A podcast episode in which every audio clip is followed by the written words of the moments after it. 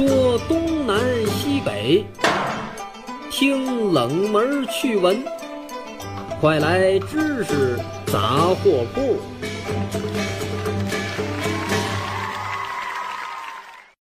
知识杂货铺有角度、有深度、有识别度，反鸡汤、反谣言，我们只分享靠谱的知识。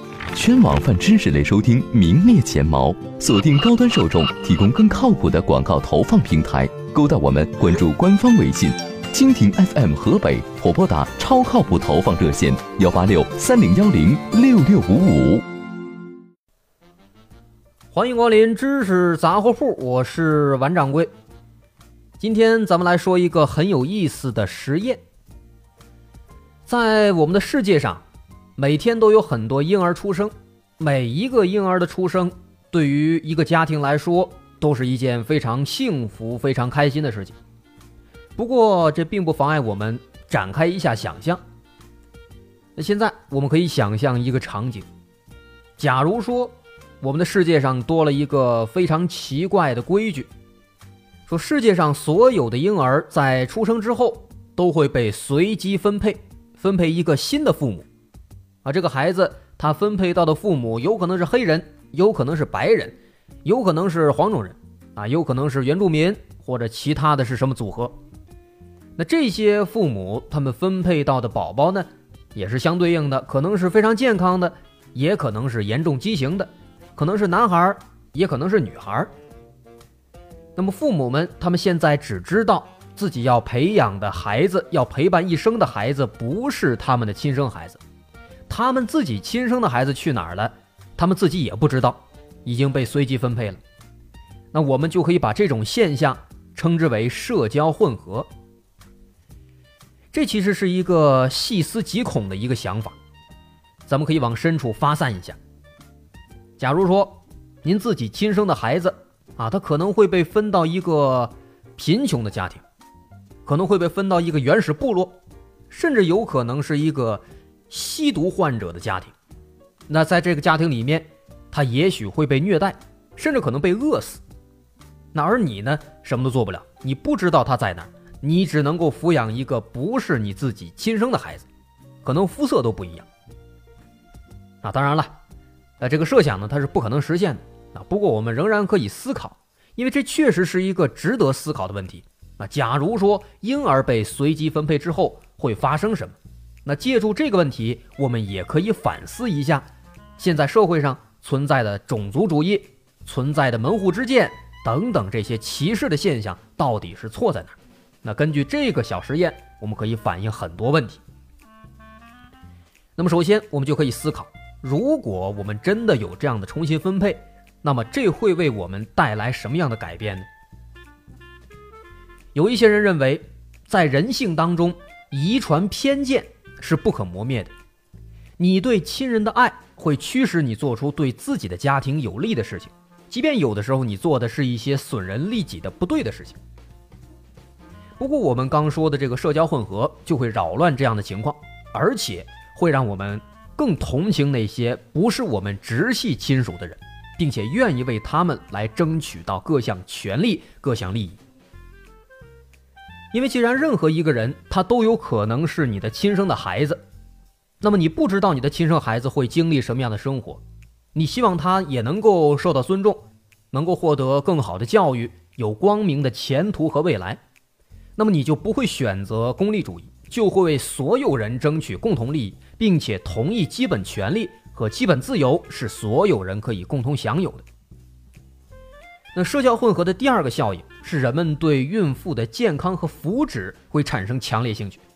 那随后这种兴趣将会扩大到对每个人的福祉的关注。我们也许最初希望的是社会财富能够平等分配，因为这样的话。就会使得你不知道在什么地方的亲生孩子也能够过得好一些。但是，为了避免自己的孩子被分到过于贫困、过于落魄的家庭，那么我们可能会更加关注社会最底层人的生活。那贫民窟将会逐渐的成为我们的焦点，毒品和酒精成瘾，还有犯罪问题就会开始成为每一个人都关心的热点话题。那我们也会竭尽全力去改善这些。社会的最底层人的生活，想办法为所有人哎都提供能够促进他们发展的良好的社会环境和教育环境。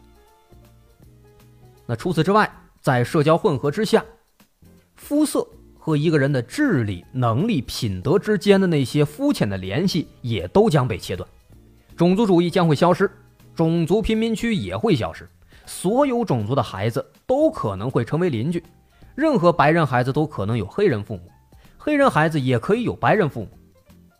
想象一下，如果美国总统有黑人、有白人、有黄人，有各种各样的人，那么他们是否会做出更利于世界和平的政策呢？可以想象一下，假如说在一百多年前，如果在德国、波斯尼亚、巴勒斯坦或者刚果这种社会混合已经发生了，那么因为种族、宗教的不同而发生的族群大屠杀现象，也就不会再发生了。不仅如此，在这种秩序之下，每一个孩子都将会有一个更好的未来。在我们现在的世界里，如果你是比尔盖茨的孩子，那么你将不仅具有遗传上的先天的优势，你还拥有物质优势。而在社交混合的社会里面，任何孩子都有可能是比尔盖茨的孩子，并且有机会使得其他方面的潜能得到开发。而比尔盖茨的亲生孩子，他可能会发现自己是一个理发师的孩子，可能是一个工人的孩子。但是他仍然能够凭借自己超高的遗传天赋，利用目前不太理想的教育环境，取得同样惊人的成就。那社交混合的好处不仅如此，它几乎会扩展到生活的方方面面。如果一个恐怖主义分子在大屠杀的时候，他想到他要杀的可能是自己的孩子，那么他是否会仁慈一些呢？推而广之。